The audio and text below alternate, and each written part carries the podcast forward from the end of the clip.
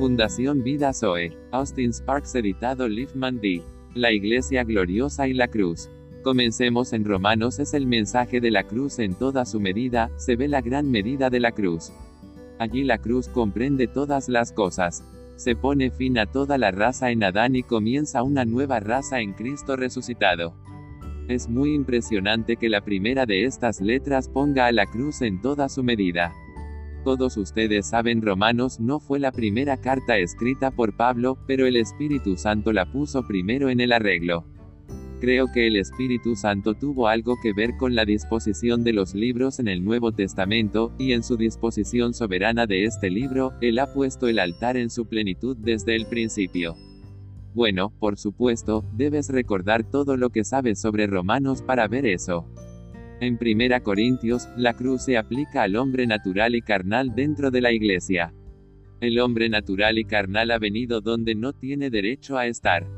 Este hombre injusto se ha deslizado a través de la puerta, y así el apóstol trae a Cristo, cubriéndolo sobre el hombre natural y carnal. La cruz en 1 Corintios tenía que ver con ese hombre, no fuera de la iglesia como en Romanos, sino dentro de la iglesia. En 2 Corintios, establece la cruz en relación con el servicio, nos muestra que el servicio fluye de un vaso roto y humillado. Solo puedo decir estas cosas y dejar la explicación completa. En Gálatas, la cruz es derribada al convertir al cristianismo en otro sistema legal y a los cristianos en esclavitud. Qué fuerte es el apóstol en esa carta, pero mira cómo usa la cruz. Él usa la cruz tremendamente en contra de ese esfuerzo para convertir al cristianismo en un sistema legal, y para llevar a los creyentes a la esclavitud nuevamente. En Efesios, el trabajo de la cruz es poner a la iglesia en un lugar celestial. La cruz en Efesios corta completamente a la iglesia de todos los terrenos terrenales. Pone una iglesia gloriosa fuera del tiempo. Pone una iglesia pura, sin mancha, ni arruga fuera del mundo. Pone a la iglesia gloriosa en la voluntad y comunión perfecta del Padre a través de Jesucristo como cabeza. En Filipenses, la cruz se aplica a lo que está arruinando la armonía del pueblo del Señor.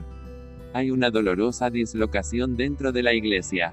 Hay un lugar donde las cosas son infelices, y eso se debe al interés personal y al orgullo. Así que el apóstol trae la cruz allí contra esta discordia y dislocación, y señala que si solo la cruz estuviera en esas vidas, todo se arreglaría. En Colosenses, la cruz libera de toda falsa espiritualidad. La cruz deja de lado todo lo que es mero misticismo, y todo lo que haría a Cristo menos de lo que Él es.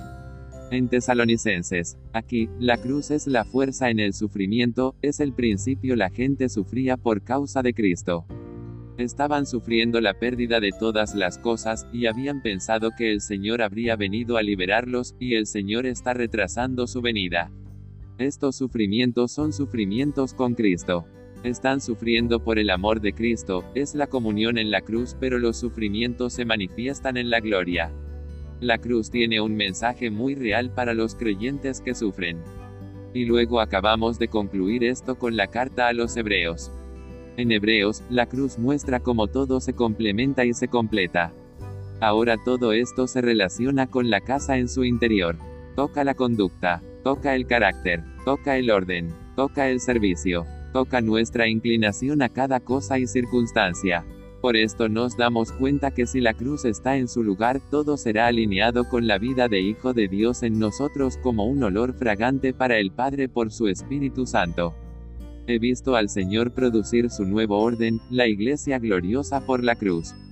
La cruz es la clave de todo. Entonces, lo que es verdad en el interior también lo es en el exterior. Es la cruz la que afecta a toda la gama de vida y produce la iglesia gloriosa que es su cuerpo. Gloria, gloria y más gloria.